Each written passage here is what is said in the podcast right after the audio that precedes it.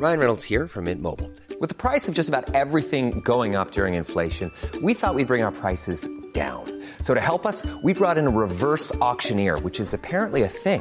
Mint Mobile unlimited premium wireless. Ready to get 30, 30, bit to get 30, bit to get 20, 20, 20, bit to get 20, 20, bit to get 15, 15, 15, 15 just 15 bucks a month. So, Give it a try at mintmobile.com slash switch. $45 upfront for three months plus taxes and fees. Promo for new customers for limited time. Unlimited more than 40 gigabytes per month. Slows. Full terms at mintmobile.com.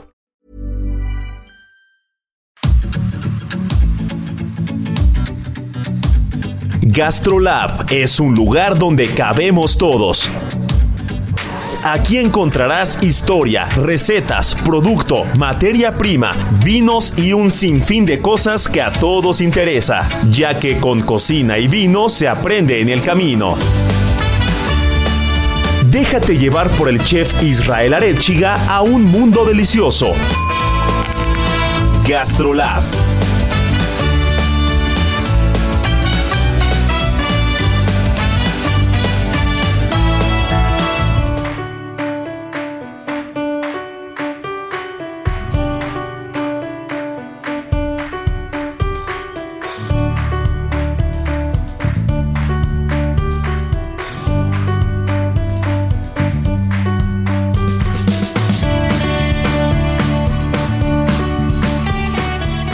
¿Cómo están? Están oyendo muy bien, ya saben que es fin de semana, ya saben que es la una de la tarde, ya saben que esto se va a poner súper rico porque ya estamos aquí en la mesa, nuestra querida Miriam Lira, editora de Gastrolab, Marianita Ruiz, que por fin se dignó a bajar con los mortales, a ponerse a platicar de comida, de su, de su gran viaje, de toda la, la comedera que seguramente se echó y las historias que debe traer alrededor de la gastronomía, nuestro buen Beto de producción y bueno, pues su servidor ya estamos aquí todos para poder platicar de lo que tanto nos gusta que es la comida, la comedera, la bebida, los destilados, los buenos vinos. Y es que mi querida Miriam Lira, hoy nos vamos a ir directamente hasta Oaxaca porque las páginas de Gastrolab la tomaron por sorpresa una madre y un hijo de esos que representan a la gastronomía mexicana, de esos que representan a estos restaurantes en los que las pretensiones se quedan totalmente de fuera y, y, todo se centra alrededor del producto, de la tradición, de la cultura.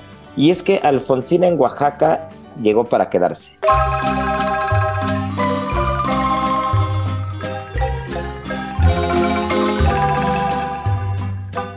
Hola, ¿qué tal Isra y todos nuestros amigos de GastroLab? Ya lo dijiste muy bien. Esta semana nos vamos directito a Oaxaca con miras al 8 de marzo, Día Internacional de la Mujer, y para pues hacer un merecido homenaje a, estas mujeres oaxaqueñas que, que se han preocupado por sacar adelante a sus familias, que se han preocupado por preservar el legado familiar. Y así como lo dices, una de ellas es doña Elvia León, quien es propietaria de este restaurante que les vamos a platicar en Oaxaca, Alfonsina, que es una locura. Ahorita les vamos a contar todos los detalles. Lo lleva con su hijo Jorge y se han convertido prácticamente desde 2018 año en que abrieron en un lugar que todo el mundo está buscando, no es un lugar tan casual de encontrar, muy particular, en el que se sirve mucha receta tradicional, pero con unos emplatados y con una técnica y una innovación también que te vas de espaldas. Y la otra persona muy importante que llevamos en portada es a doña Candelaria Carreño y a Graciela Ángeles. Ellas son también mamá e hija. Y Graciela Ángeles, quien es la hija de Candelaria, este, nos habló de todo el proyecto que hay alrededor del mezcal y de Real Minero. Y ustedes no saben lo impresionante que está la labor que ellos hacen en torno al mezcal, en torno a preservar su legado familiar, en el que la planta es todo lo que toma importancia más allá de lo que puedan vender, más allá de lo que puedan sacar, este, pues sí, e económicamente, ¿no? Y darle el valor y, y reivindicar nuevamente a esta bebida que es sumamente ancestral. Y es que justo cuando decía yo que nos íbamos a ir directamente a Oaxaca, eh, yo aquí veo dos cosas muy claras, Miri. Por una parte, veo lo que siento que va a acabar siendo el futuro de, de esta transmisión de conocimiento y de arte gastronómico de generación en generación, en el que tienes por un lado eh, a estas guardianas, estas conservadoras de la gastronomía tradicional oaxaqueña, que tienes a una cultura y, que, realmente eh, tienes una generación completamente diferente a la actual. Y después tienes a los hijos que, a quien le llamó la atención y a quien le gustó, eh, recorre mundo, regresa a su tierra, regresa a su origen y, empieza a darle ese refinamiento, empieza a darle ese toque diferente y empieza a, escribir su propia historia gastronómica, su propia cultura desde el mismo punto de partida. Entonces, creo que eso es algo que se va a empezar a ver con las nuevas generaciones, porque cuántas veces no hemos escuchado que los hijos eh, ya no quieren continuar con el proyecto familiar, con el proyecto del campo, con, con la siembra, con las tradiciones, con los negocios familiares muchas veces.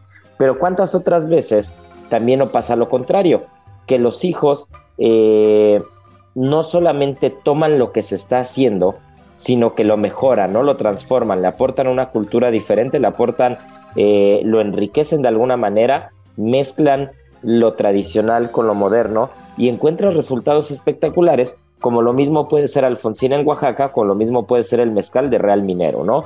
Entonces sí creo que, que esto va a ser un hilo conductor en muchas historias, porque entendemos que no todo mundo va a querer darle continuidad a, los proyectos familiares o a las o, al tema de la, de la, generación en generación, ¿no? De, la transmisión de la cultura gastronómica. Pero quien sí lo haga y quien sí le dé ese seguimiento va a tener un resultado espectacular porque tú estás mezclando lo mejor de ambos mundos.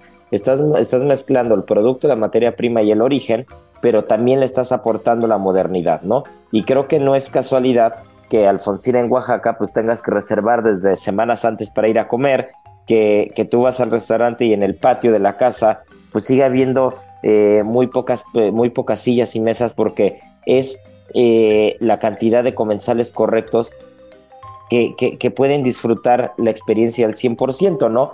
Y, y, yo encuentro muchas similitudes entre ambos, entre ambos temas o entre ambas cosas, porque por otra parte, en el mezcal no se está buscando un tema comercial, un tema de, volumen, un tema eh, en el que salgan beneficiadas grandes corporaciones y quede de lado el, cuidado a la tierra, el entender a la planta desde el origen, el entender como la, planta como lo que es y después los resultados que puedes obtener si la mimas y si la tratas correctamente y cómo puede, cómo puede incidir en el mezcal toda esta investigación y todo este tema de fondo.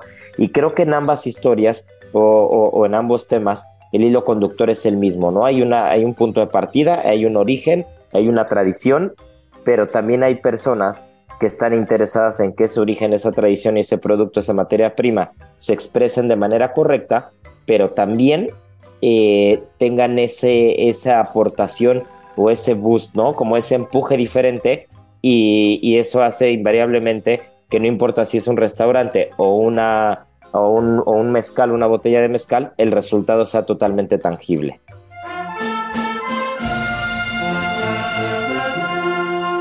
GastroLab.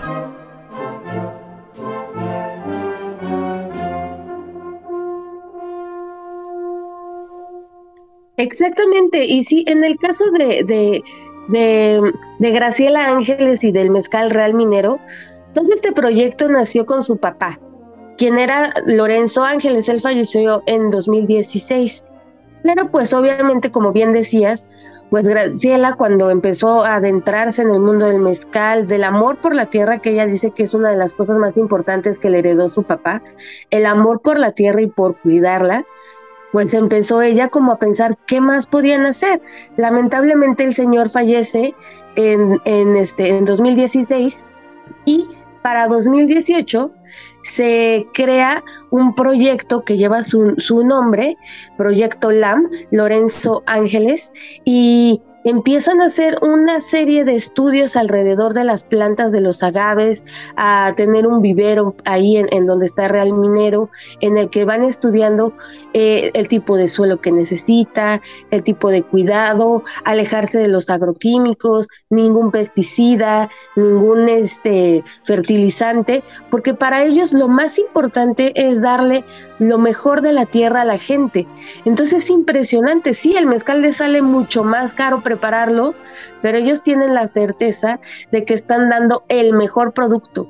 Este mezcal Real Minero está considerado entre los mejores del mundo y yo creo que hasta el mejor del mundo porque pues en otras partes del mundo pues no sabemos cuántos mezcales se lleguen a hacer, ¿no? Pero es impresionante, ¿no? Cómo con esta humildad, cómo con este amor a la tierra, pues como decías, lo económico ha llegado pues como añadidura, ¿no? Como consecuencia, digamos, de, de, de, todo lo que ha sido esta marca que nació en el 78 sin absolutamente este, una gran inversión o un gran terreno, ¿no? Fueron creciendo poquito a poquito, incluso ellos tenían un, un molino y ahí va la gente de, de la localidad de, de, Santa Catarina Minas a, a, moler su maíz, ¿no? Y con eso se dieron, eh, doña Candelaria Carreño, pues de ahí sacaba pues la lanita como para seguir adelante y para después ya este, arrancar con el proyecto del mezcal, que en un inicio ellos también cuentan, inició por necesidad más que por un, este, por una gran, este, amor a la bebida, ya después con el desarrollo tecnológico, con los estudios que ellos empezaron a tener cada vez más, pues se volvió como el eje central de su vida, ¿no? Y como dices, pues siempre hay un hijo que le agarra amor a esta parte y conserva todo el legado, ¿no? Justo hablando del, del legado, pues ella dice que que lo que hace falta ahora es, es justamente pues traer de vuelta todo este amor a la tierra, ¿no? Porque muchas, muchos jóvenes este, están muy embelesados con, con, con ya lo, lo, lo famoso, con lo glamuroso que ha llegado a ser la bebida, ¿no? El mezcal, que ya es como una moda, artistas alrededor de él hemos visto que, que pues han generado sus, sus, sus, este, sus mezclas y demás, pero que se han olvidado justamente del cuidado de la tierra y se han dedicado más bien pues a explotar la planta como tal, a, a enfocarse en la parte económica más que al, a lo que significa la bebida, porque ellos dicen, nosotros no vemos al mezcal como una bebida alcohólica, lo vemos como nuestro nuestro bebé, nuestro, nuestro, pues no sé, como esta, esta parte como familiar que, que, hemos hecho y que hemos preservado, es como un tesoro familiar, ¿no? Es una bebida que es un tesoro para ellos. Y estas nuevas generaciones que llegan y se, se quedan como nada más por encima, pues ven más, más bien lo económico. Y hay campos en, Oaxaca que ya no se van a recuperar, no digamos en 10, 15 años, en siglos, ¿no? Probablemente ya no, no veamos nosotros que se recuperen esas tierras. Entonces dicen, bueno, ¿qué va a pasar en unos años, no? Cuando explotemos tanto el mezcal que pues ya no se pueda ni producir, o el tequila también, ¿no? En otras partes, en otros estados. Entonces sí es como un punto también para hacer mucha conciencia y este y pues poner el ojo en, en, donde tenemos que poner lo que es en el cuidado de la tierra y en la preservación de pues de todas estas bebidas que, que sí, estamos muy orgullosas de ellas por su crecimiento, pero pues también hay que voltear a ver en el cuidado que tenemos en al prepararlas, ¿no? Y también en el cuidado de todas las especies, creo yo, porque eh, platicaba con un amigo que también se dedica al tema del mezcal, que ya lo invitaré al programa, eh, y me platicaba que él, por ejemplo, como consigna personal, digo, siempre hemos, siempre hemos dicho que los extremismos no son buenos en ningún aspecto, eh, sobre todo en el tema gastronómico, que es lo que a nosotros nos atañe, pero él tiene como consigna nunca volver a tomar un mezcal que sea de espadín, por ejemplo, ¿no? De esta especie. Mira, qué porque, interesante. Porque prácticamente todas las grandes empresas se dedicaron a hacer, una, a hacer plantaciones de espadín por, el, por la facilidad, por los años eh, por, la menor cantidad de años que necesitan para poder eh, elaborar el mezcal en comparación con otras especies. Y entonces se empezaron, empezó a pasar lo que pasó con el maíz, ¿no? Habiendo tantas variedades y tantos tipos, se empezaron a perder debido a las grandes empresas que estaban plantando una sola especie, ¿no? Y si ustedes ven, o si ustedes le echan un ojo a la variedad de, de agaves que tiene, eh, que tiene Real Minero, se van a encontrar que hay unas variedades que incluso eh, yo que no soy mezcalero, encontré algunas cosas que ni siquiera había escuchado antes, ¿no? Entonces, más allá del espadín, que sí lo tienen dentro de su variedad, hay algunas otras variedades como el bejuela, el largo, el arroqueño capón, blanca, eh, hay, hay, hay, ciertos, hay ciertos tipos o ciertas mezclas muy curiosas, ¿no? Por ejemplo, hay un tobalá con espadín y becuela, hay un cereal 100%, un becuela 100%. O sea, empiezan, eh, tú empiezas a ver la variedad y lejos de que parezca, eh, como, pasa con muchas marcas de tequilas o whiskies, que, tienen como una variedad incluso de vinos, ¿no? Que, una sola bodega tiene 6, 7, 8, 10 etiquetas diferentes pero por, por diferentes formas de elaboración. En este caso, tienen eh, entre 8 y 10 diferentes tipos o mezclas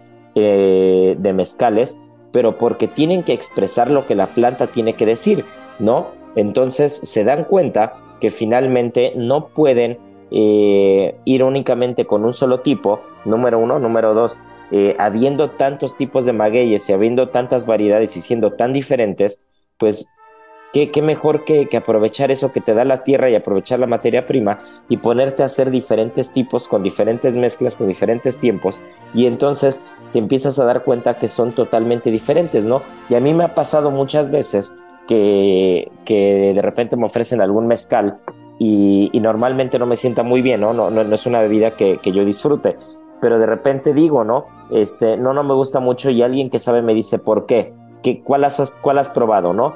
Eh, pues no sé, algún espadín o cierta marca y entonces de repente te ofrecen otra cosa diferente y lo pruebas y es algo totalmente, es, es, es algo totalmente diferente a lo que habías probado antes, ¿no? Entonces, a veces para los que decimos que no somos tan mezcaleros o que no nos, o que no nos gusta mucho, seguramente no hemos probado el correcto. No, no hemos probado eh, el agave que nos, que nos guste, no hemos probado con las circunstancias correctas, con la comida correcta a veces, o incluso con las personas correctas, ¿no? Que para las personas que son muy mezcaleras siempre te dicen eso, ¿no? Que así como el dicho de para todo mal mezcal y para todo bien también, eh, también, también hay como muchos temas místicos alrededor del mezcal, ¿no?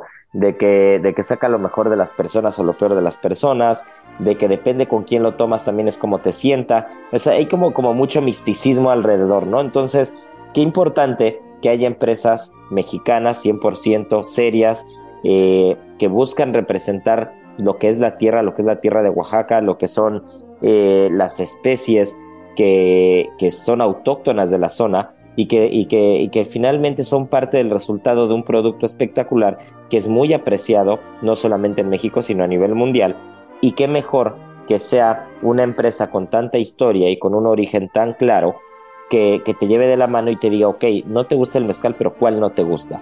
¿No? Y entre, entre todas estas variedades y entre todas estas preparaciones, algo seguramente te va a hacer sonreír, ¿no? Y creo que esa es la parte fundamental de darle oportunidad a una empresa que, que teniendo esta historia y sabiendo lo que hace, pues seguramente eh, nos ayudará a muchos de nosotros que no, que no que no tenemos esa tendencia tan escalera nos ayudará a tener más claro el camino y, sobre todo a tener una perspectiva más amplia de lo que es el mezcal per se y no de lo que, de lo que a veces únicamente conocemos, ¿no? Exactamente, y sabes que también tiene la familia Ángeles este, esta, esta cuestión súper valiente y comprometida, ¿no? Nos contaban también que ellos están evaluando muchísimo en, la posibilidad de que ellos se alejen un poco de la denominación de origen. Están evaluando a ver si se, si se la quitan o no, porque pues obviamente la denominación de origen cuando la tienes, pues todo mundo te da un prestigio, puedes vender un poquito más caro tu producto y demás, ¿no? Pero ellos dicen que, que están un poco molestos con, con esta reglamentación que, que ellos tienen para dártela, porque es muy injusta, es muy injusta para la, la, gente campesina productora que hace mezcal y que muchas veces no tiene los recursos para llevar a cabo pues los procesos para conseguir la denominación, ¿no? Y que a ellos pues de repente pues sí les molesta que lleguen transnacionales o lleguen famosos y demás y porque tienen los recursos o porque tienen los medios, puedan hacerse de una denominación mucho más rápido que, por ejemplo, un campesino que lleva toda la vida este, pues trabajando su tierra, ¿no? Entonces también eh, de, todo tiene un sentido en, Real Minero y en la familia Ángeles. Vale muchísimo la pena visitarlos. Pueden ir, pueden, pueden este, conocer el vivero. Hay, este, hay visitas guiadas, te enseñan cómo hacen su mezcal. Este, el proyecto Lorenzo Ángeles Mendoza Lam es de verdad una joya. Este, y pues ellos ahora están documentando procesos de polinización, de floración, reproducción de las semillas de sus agaves para hacer cada vez mejor producto, ¿no? Entonces sí, sí tienen una, una, este, un, fondo muy, muy arraigado y un legado que están tratando pues de transmitir pues a quien se acerque. Y por el lado de Alfonsina, pues imagínense, ¿no? Ir y, y meterte a esta a la casa de doña Elvia León, porque literal te recibe, como, como nos decías, en su patio y te da de comer lo mejor de la cocina tradicional y pues Jorge, su hijo, se ha encargado pues de ponerle esta parte más técnica, más este, el emplatado precioso. Ustedes si entran a ver su, su Instagram, que es Alfonsina Wax, se van a dar cuenta de lo que hacen en este lugar y es una belleza, y es que son cosas que todos conocemos, pero que los van a sorprender, de verdad, son memelitas, son verdolagas, taquitos, tlayudas, tasajos, nada del otro mundo, pero con una presentación que se van de espaldas y un sazón que, que, que, que solo Doña Elvia tiene, de verdad. Y no está este restaurante, como les decíamos, en una zona turística, y ya les comentaba Isra que tienen que hacer su reservación.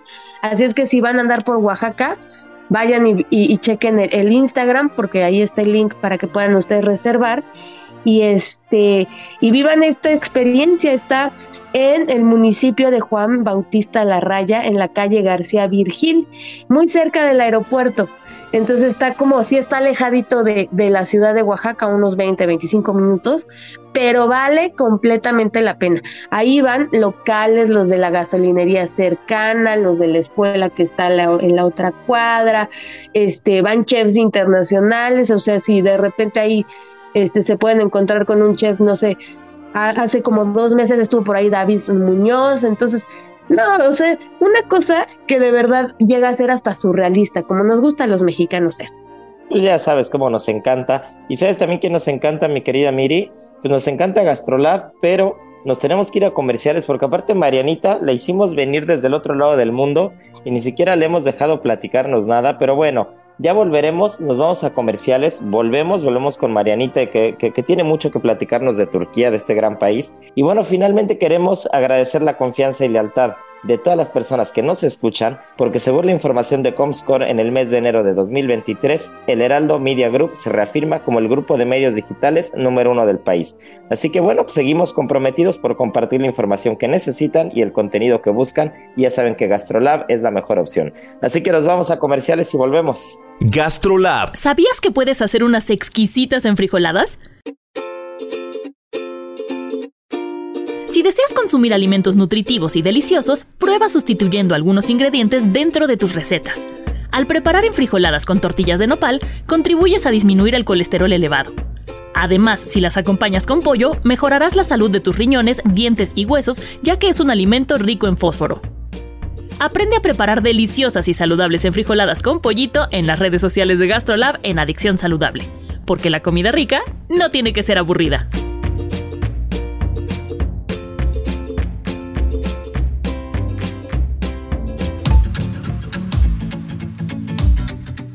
Gastrolab, el lugar donde cabemos todos. Vamos a una pausa y regresamos.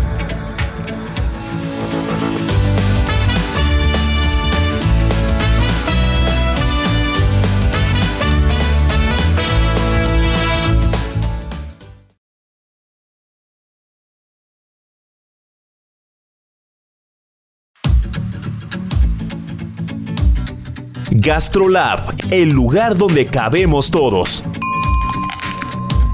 Estamos de regreso.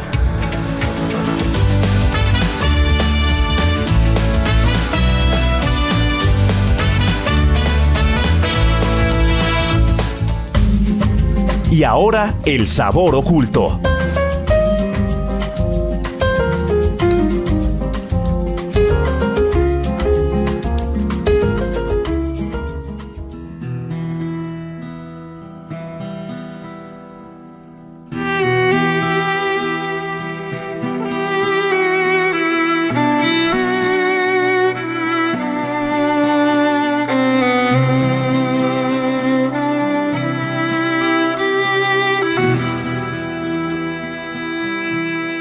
Pues ya estamos de Ever catch yourself eating the same flavorless dinner three days in a row? Dreaming of something better? Well, HelloFresh is your guilt-free dream come true, baby. It's me, Kiki Palmer. Let's wake up those taste buds with hot, juicy pecan-crusted chicken or garlic butter shrimp scampi. Mm. Hello Fresh. Stop dreaming of all the delicious possibilities and dig in at HelloFresh.com. Let's get this dinner party started.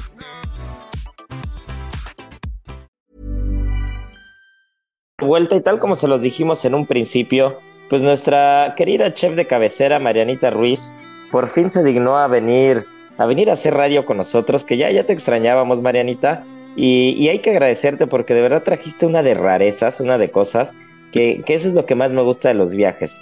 Siempre uno sufre cuando los viajes terminan, pero el regresar, el regresar a casa y después abrir la maleta y encontrar tanta cosa que uno fue comprando y encontrando en el camino, que si tés, especias, comida, latas, un sinfín de cosas, y pues dos maletas extra eh, dicen algo, ¿no, Marianita? Ya sé, hola, ¿cómo están? Todos los extrañé, de verdad los extrañé bastante. Y antes de decir cualquier otra cosa, voy a empezar diciendo que de verdad valoren la comida mexicana. Nadie sabe lo que tiene hasta que la tiene 15 horas de distancia. De verdad no sabe cómo extraña uno la comida mexicana. No, bueno, es que eso es algo que hemos platicado aquí siempre. Eh, la comida mexicana es única, eso no, eso no, no hay dos. Y, y de verdad, no solamente el tema de los sabores, sino las facilidades que tiene la comida mexicana. Tú tienes hambre a las 4 de la mañana, a las 3 de la mañana, sea domingo, sea lunes, sea martes, y no solamente hay opciones, sino hay opciones ricas, ¿no? Pero, pero qué complicado es fuera de México encontrar eso. Ya sé, todo el tiempo hay comida deliciosa y cuando sales lo valoras. Hay lugares donde comes increíble todo el tiempo, pero hay lugares donde no. Y me vine como con eh, muchas experiencias increíbles, traje mucha materia prima pero honestamente no fui tan fan de la comida turca. Eh, las los primeros cuatro días me la pasé como un poco enferma del estómago, pero no se espanten, vayan, conozcan y prueben absolutamente todo. Y eh, pues sí, ya lo diría, dos maletas extras y de verdad no me van a creer, pero una maleta gigante era solamente de comida.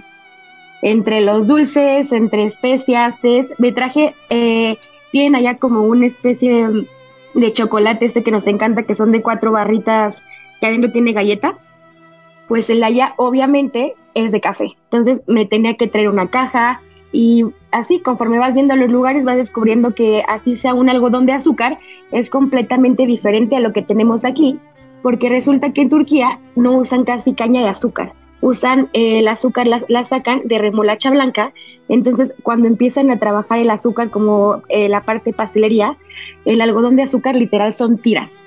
Obviamente el algodón de azúcar es de Granada porque todo es de Granada ya. Y eh, también están las famosísimas delicias turcas, que se supone que es como un tipo turrón, pero cuando lo, lo muerdes es, más, es algo más cercano como a, para lo que nosotros sería como un, un, merengue, no sé, tienen unas consistencias rarísimas, pero todo es por, por donde ellos, eh, que el azúcar es de la remolacha blanca.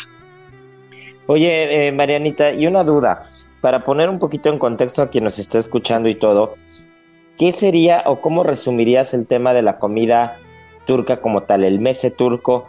Así como sabemos que en México el maíz, las salsas, ¿no? Eh, bueno, es que alrededor del maíz y de las salsas tienes prácticamente todo, ¿no? Cubres un espectro súper amplio. La cocina turca, ¿cómo, cómo describirías o alrededor de qué giraría? creo que tiene, tiene como cosas muy, muy, eh, muy en concreto, por ejemplo, en cuanto a bebidas tiene el salet, en cuanto a lo que nosotros era como pan callejero, tienen un pan que se llama simit, y comida como de fast food tienen el domer, tienen el kumpir, y, eh, y pues obviamente el mese, que no, no es como tan parecido a lo que habíamos comido como de la parte árabe, tiene, es como es un poco diferente, ellos como que es un poco más ácido todo lo que, lo que preparan ellos, porque ellos ocupan leche de búfala o leche de cabra. Entonces, como que el proceso es un poco diferente y todo es como un poco más ácido. Ya les voy a platicar más adelante la experiencia que tuve en el que es, el mejor o es considerado el mejor restaurante de Estambul, ya les voy a platicar un poco. Oye, y, cuando hablamos de mese, eh, entendemos que es esta es esta como práctica de llenar la mesa de diferentes preparaciones, de diferentes platitos, eh, muchas cosas alrededor del garbanzo, de las lentejas, de la berenjena, ¿no? Y, y, eh, hablando en, diferencias de sabores, cuando, cuando empezamos esta, esta segunda parte del programa y hablabas de cómo se extraña la cocina mexicana, ¿qué sería lo más cercano que pudiste encontrar a sabores mexicanos? Eh, fuimos a un lugar que se llamaba eh, Pamucale, que este lugar tiene unas las segundas cascadas petrificadas del mundo, que es precioso. Y aquí eh, encontré lo más cercano a un trompo al pastor, pero era de pollo. Entonces te estaban haciendo al momento como pan árabe y era como un burrito, pero en cuanto a sabor creo que fue lo más parecido al pastor y de verdad estaba espectacular. Creo que fue de las cosas más ricas que probé. Y ahora que hablabas de las cascadas petrificadas, estamos de acuerdo que las otras son agua en Oaxaca, ¿no? Es correcto, solo hay dos en el mundo y unas las tenemos nosotros en Oaxaca. Mira, todo nos lleva a Oaxaca. Este programa ha sido muy oaxaqueño. y caray. Pero bueno, eh, les voy a platicar un poco. Cada que entras a algún lugar, así sea el restaurante de un hotel, lo que sea, tiene un olor como muy, muy en específico y es como una mezcla de especias. Entonces, obviamente les preguntaba que con qué cocinaban y nadie me sabía decir, no sé si no me querían decir o no me sabían decir o no me entendían, pero me di a la tarea de ir como investigando y tienen ellos como su, su mezcla base, que es a base de sumac, tomillo, ajo, cúrcuma, pimentón dulce, azafrán y ellos tienen una especia súper particular que se llama darufulful, que pareciera como una especie de piña alargada y la parten y en la parte de adentro, más bien, es más parecido como al limón caviar. Por fuera es así parecido y lo parten y por dentro tiene como semillitas y eso es lo que ocupan eso. Esa especie en particular tiene como un sabor bastante fuerte que yo no había como, eh, nunca había probado y que incluso no lo venden como como a, a, los extranjeros, a las personas que van a estar, no lo venden, que es como muy de ellos, porque eh, en la parte de Estambul ellos tienen un lugar que se llama Misir Karsisi, que es el bazar de las especias y ahí te encuentras de todo, las especias rarísimas, dulces rarísimos, un sinfín de, de tés. Y se acuerdan que antes de irme habíamos platicado de una, una especia muy, muy particular que se llama Jaleb y llegué preguntando por esta y se emocionaron muchísimo de que la gente, eh, que los mexicanos eh, conocieran sus especies raras. Pero cuando le les pregunté por este, el de Alfulful, eh, me tiraron de loca, ya no me quisieron decir, no supe si vendían o no, pero como que es el, secreto mejor guardado de la comida turca, o al menos de su, de su mezcla de especias. eso me recuerda un poco como yo tengo algunos conocidos que venden hongos en la temporada de hongos silvestres en México eh, tanto de Puebla como del Estado de México, Tlaxcala, y de repente les preguntas por un hongo, pero son estos hongos que tienen como propiedades alucinógenas, ¿no? Pero que, que, es, que es muy curioso porque suelen crecer al lado de los hongos, de los hongos comestibles. Entonces lo haces por broma porque todos reaccionan igual, ¿no? De repente le dices, oye, ¿y este tipo de hongo? Y entonces se quedan como callados y no saben qué decir, ¿no? No saben qué contestar porque, porque al final es parte de la recolección, pero trabajo de ellos es separar los hongos, pues tanto, la, eh, tanto los alucinógenos de los comestibles y evidentemente los hongos que, que no son comestibles o, que son venenosos, pues ni siquiera se tocan, ¿no? Pero me imagino que con las especias pasa algo parecido, porque de repente hay especias que, tienen propiedades psicoactivas, ¿no? O alucinógenas. Entonces se siguen usando para la cocina, se siguen usando para algunas cosas, pero es un poco extraño. En México, por ejemplo, la semilla de amapola es muy fácil conseguirla para panadería. Pero yo recuerdo que alguna vez pregunté por semilla de amapola, no me acuerdo si fue en España o en algún lugar, y, fue la misma reacción, como que, como que no supieron qué hacer y como que se quedaron, se quedaron como preocupados, como que sí la tenían o sí lo conocían, pero como que no sabían si era legal o no, y entonces mejor este, me dieron el avión, ¿no? Se me hace que algo así te pasó con las especias. Pues sí, porque de verdad pregunté en muchos locales y entonces me pasó lo mismo. Y cuando le pregunté al guía, lo mismo. Dijo como de, ay, no, empezó a hablar en turco, se fue y dije, ok, no, me iré sin, sin conocer el famosísimo Dar, Darufulful. Pero bueno, ya que toqué el tema del bazar de las especias, eh, les voy a contar un poquito como de historia. Eh, las especias llegan a Turquía por la parte sur y de ahí eh, las mandan directamente a Estambul, que es la parte norte hasta arriba de, de como del lado derecho y las ponen en este bazar porque eh, la idea era que todo, que estuviera como alcance de todo el mundo. El bazar de las especias está justo enfrente de un muelle que se llama Emi Mumur. Entonces, eh, por ahí llegaban bastantes embarcaciones y era lo más fácil para ellos. La idea era justo eso, que, que estuviera al alcance y que todo el mundo cocinara con ellas. Y después, con el tiempo, se dieron cuenta de que era muy caro estar eh, trayendo de todas partes, de todas partes especias y empezaron a cultivar ellos, pues todo. Pero un dato importante es que, por ejemplo, el coco y la pimienta negra no se, no se dio bien en sus tierras y hasta el día de hoy esas especies las siguen eh, importando. Entonces, eh, por ejemplo, esas dos especies hasta el día de hoy siguen siendo importadas porque pues nunca se dio. Eh, también otra cosa que me salvó todos los días, porque justo fui una temporada que hacía bastante frío, al menos para mi parecer que yo no, no, no estoy acostumbrada, era, fue o sea, estaba increíble, los paisajes eran preciosos, pero sí era demasiado frío para mí, que de verdad tuvimos que ir a comprar ropa térmica y usaba tres, tres ropas térmicas abajo, suerte, chamar, abrigo, porque de verdad no podía. Pero ellos justo para esta temporada tienen una bebida muy especial que se llama Salep. Esta bebida eh, nace en el Imperio Otomano y la particularidad de esta, de, pues de, de esta bebida es que se hace a partir de harina de tubérculo de, tubérculo de orquídea silvestre. Entonces, eh, la orquídea dejan que, florezca y cuando suelta las semillas y está recién seca, la levantan y, le sacan como el bulbito que tiene abajo y lo hacen harina. Entonces, es, con eso hacen esta, esta bebida y la mezclan con un poco de leche y lo más característico, lo que no puede faltar es hasta arriba completamente llena de canela en polvo. No saben qué rica es, es como una, eh, como una especie de atole, como un atole blanco con mucha canela, pero tiene un sabor como, pues sí, un, un poco, no floral, pero sí te da como una nota un poco más, más fresca y de verdad es espectacular. De, la verdad es que ya en casa tenemos una lata con polvito de salet. Eh, también otra cosa que, que, encontré en todos lados, porque tienen como unos puestos muy bonitos rojos, es un pan que se llama simit, que para quien no los ubique es como, como una especie de dona, pero eh, el grosor es como de dos dedos, muy delgadito, y encima está cubierta por ajonjolí.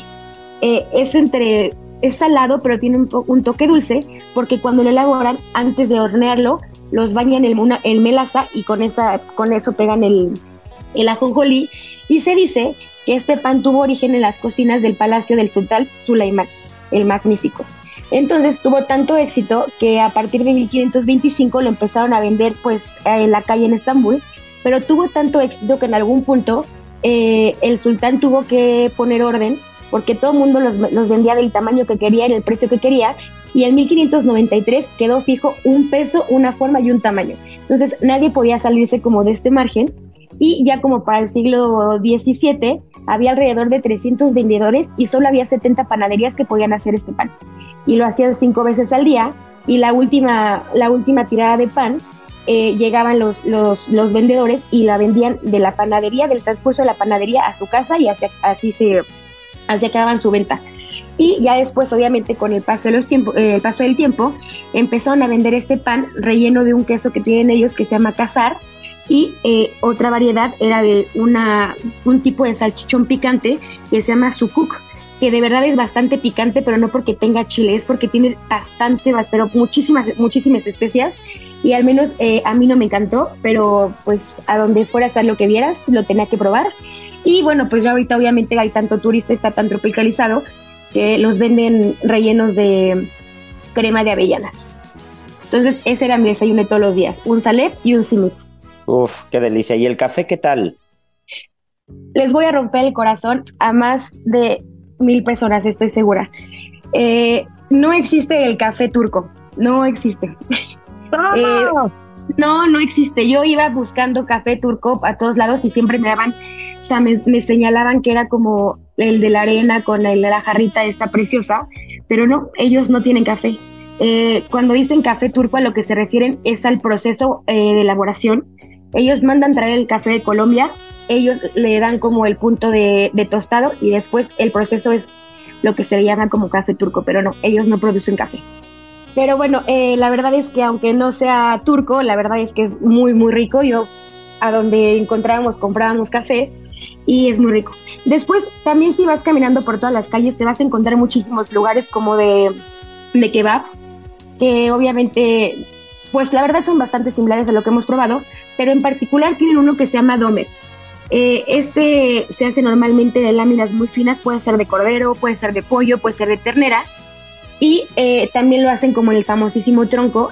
Eh, lo que lo que cambia en este en este tipo en este pues como fast food es que lo hacen con un pan muy plano que se llama pibe. Y lo rellenan de verduras y le ponen aderezo como si fuera un tipo de ketchup pero un poco más ligera y una mayonesa pero que está hecha como de yogur y jitomate y usan muchos encurtidos. Te vas a encontrar muchísimos pepinillos eh, col morada encurtida col, col blanca eso lo, ocupan muchísimo y zanahoria, le ponen zanahoria a todo, no sé por qué. Y otra cosa que me robó el corazón, que es de lo más rico que también probé, es una cosa que se llama kumpir, que es una papa gigante que tiene la cáscara súper, súper café. Entonces la meten a hornear hasta que la piel quede súper crujiente.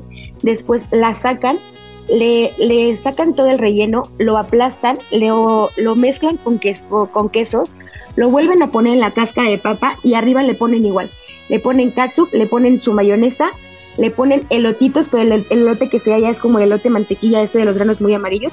Le ponen un poco de, de igual de col morada encurtida y de pepinillos. No saben, es la cosa más rica que comimos eh, como callejero. Claro, sin contar que también ellos venden, ya les decía, el, los elotes y los esquites, como si fueran esquites del elote amarillo y castañas. Hay un montón de puestos de castañas asadas y igual, cada puesto que veíamos, cada puesto que compramos. Y lo que tengo una anécdota un poco chistosa de, del elote. Gastrolab. Obviamente, como, como buena mexicana, nos faltaba el picante. Entonces, eh, claro. encontramos un lugar donde venían los esquites y le pues, dijimos como le puede poner limón porque eso le ponen sal, esto es lo que le ponen. Entonces nos puso sal, nos puso un poco de mantequilla, le dijimos, oye, tiene limón, nos puso limón y le preguntamos si tenía chile. Y tenía como una especie de chile en polvo y la vimos dije, seguro esto no pica, ¿no? Y le dijimos, ponle más y nos dijo, pica. Y yo, no, y nosotras, no, no importa, tú ponle más. Y el señor decía, no, no, pica mucho. Y nosotras obviamente le dijimos, no importa, mexicanas. Dijo, no, no, pica mucho, mucho. Y yo, no importa, mexicanas, mexicanas. Bueno, le agregó, en la primer cucharada se me encendió la boca de que de verdad era picosísimo. Obviamente me tragué mi orgullo porque mexicana y me acabé los esquites porque no íbamos a hacer el ridículo claro, fuera del es Correcto, Seguro ya estabas babeando, moqueando todo, pero como buena mexicana te mantuviste claro, a flote. Es correcto. Y después, bueno, les voy a platicar también del restaurante que les decía que es el, el considerado el mejor restaurante de Estambul. Y el chef se llama Musa. Eh, lo que hace famoso este restaurante es que el dueño, que aparte es el chef, es antropólogo culinario. Entonces, él se encarga de recolectar como muchas recetas que han sido como un poco olvidadas y en este restaurante se sirve mese, de, entras y del lado, del lado derecho tiene como la barra fría donde encuentras hummus, cocoque, eh, berenjenas asadas, toda esa parte. Y del otro lado tiene como un sinfín de guisos y son, son recetas que él, va recabando de, todo lo que investiga y nunca encuentras como lo mismo. De hecho, encontramos una sopa deliciosa que era de yogur con y un montón de ajo. No saben qué cosa, lo único que no me encantó es que no entendí, eh, mi inglés no cubría la palabra de menudencias, y después supimos que hay menudencias, pero fuera de eso era deliciosa fue lo mágico que tuvimos ahí. Y justo en este restaurante tuvimos como un pequeño inconveniente porque pedimos el mes y obviamente pedimos jocoque. Pruebo el jocoque y yo sabiendo que sus sabores son como más ácidos, era un ácido pero que de verdad te picaba la lengua. Entonces le digo a Charlie, la, la chefona que viajé, le dije, oye, creo que le dije, a ver, pruébalo, está muy raro. Y me dijo, yo creo que no sirve. Le dije, pues no huele mal, pero pica. Eh, y le hablo al mesero y le digo, oiga, creo que no sirve. Y me volteé con una cara de, ¿tú qué sabes, no? Y me dijo, obvio sirve, es que así se come. Le dije, no, estoy segura que esto no sirve. Y me hacía unas caras como de, no tienes idea de lo que estás hablando, aquí se come así, sí sirve. Le dije, ok, pues si, si tú aseguras que sirve, pruébalo tú y dime si está bien. Pues para no hacerles el cuento largo, agarró una cucharada gigante, se la metió en la boca casi y se vomita en la mesa. Nos dio no manches. El jocoque tronado una cucharada de su propio chocolate. Es correcto. Y ya muy apenado nos dijo, disculpen, es que está corrompido. Pero bueno, pero sí. Corrompido estás tú por no querer aceptar y probar tu jocoque antes de sacarlo a la mesa. La verdad es que fuimos con una expectativa normal de comer rico, pero sí, la verdad es que está padre el concepto, está padre el lugar, está padre que el chef se ponga como a, buscar y que traiga y, que busque recetas, pero la verdad es que no fui tan fan de este lugar. Creo que hasta en Netflix eh, sale en Chef's Table, creo que hay un, un capítulo de este restaurante de este chef.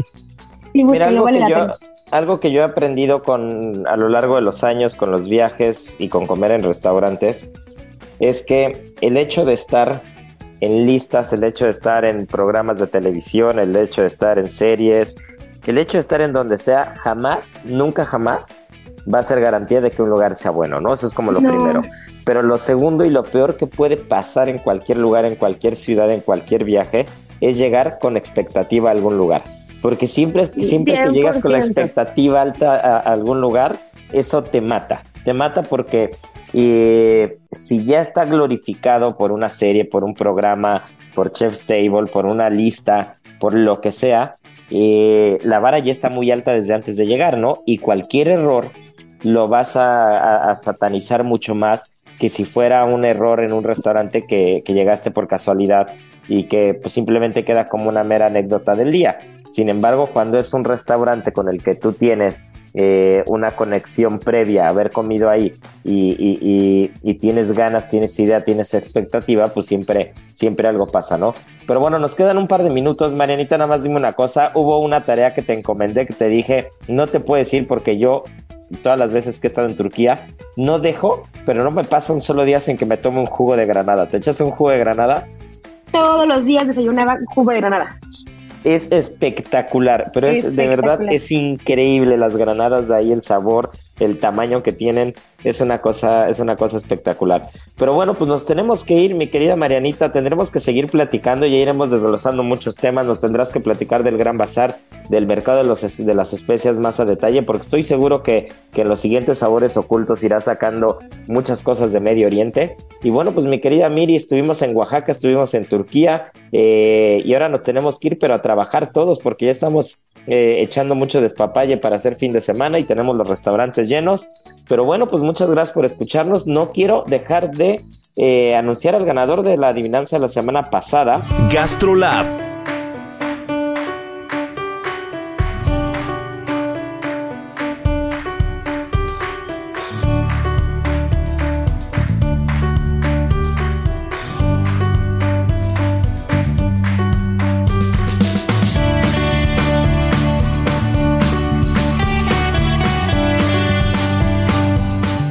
que felicidades a Isaac Arias. Isaac Arias. Y bueno, pues la adivinanza esta semana, ¿por qué no lo dejamos, mi querida Marianita, en Turquía? Y que nos digan tres nombres de platos tradicionales de Turquía. ¿Te late?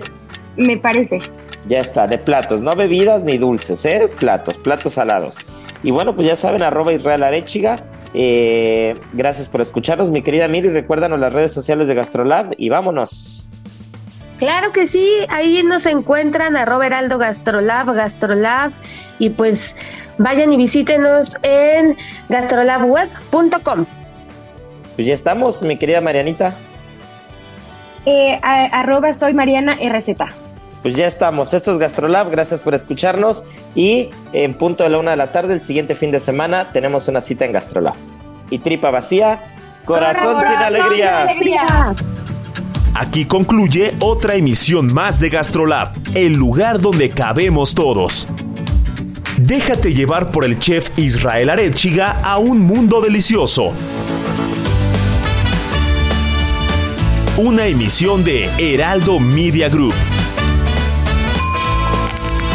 GastroLab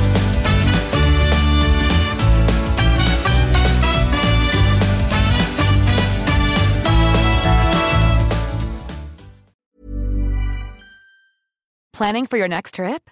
Elevate your travel style with Quince. Quince has all the jet setting essentials you'll want for your next getaway, like European linen, premium luggage options, buttery soft Italian leather bags, and so much more and is all priced at 50 to 80% less than similar brands.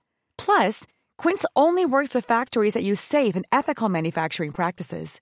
Pack your bags with high-quality essentials you'll be wearing for vacations to come with Quince. Go to quince.com slash pack for free shipping and 365-day returns.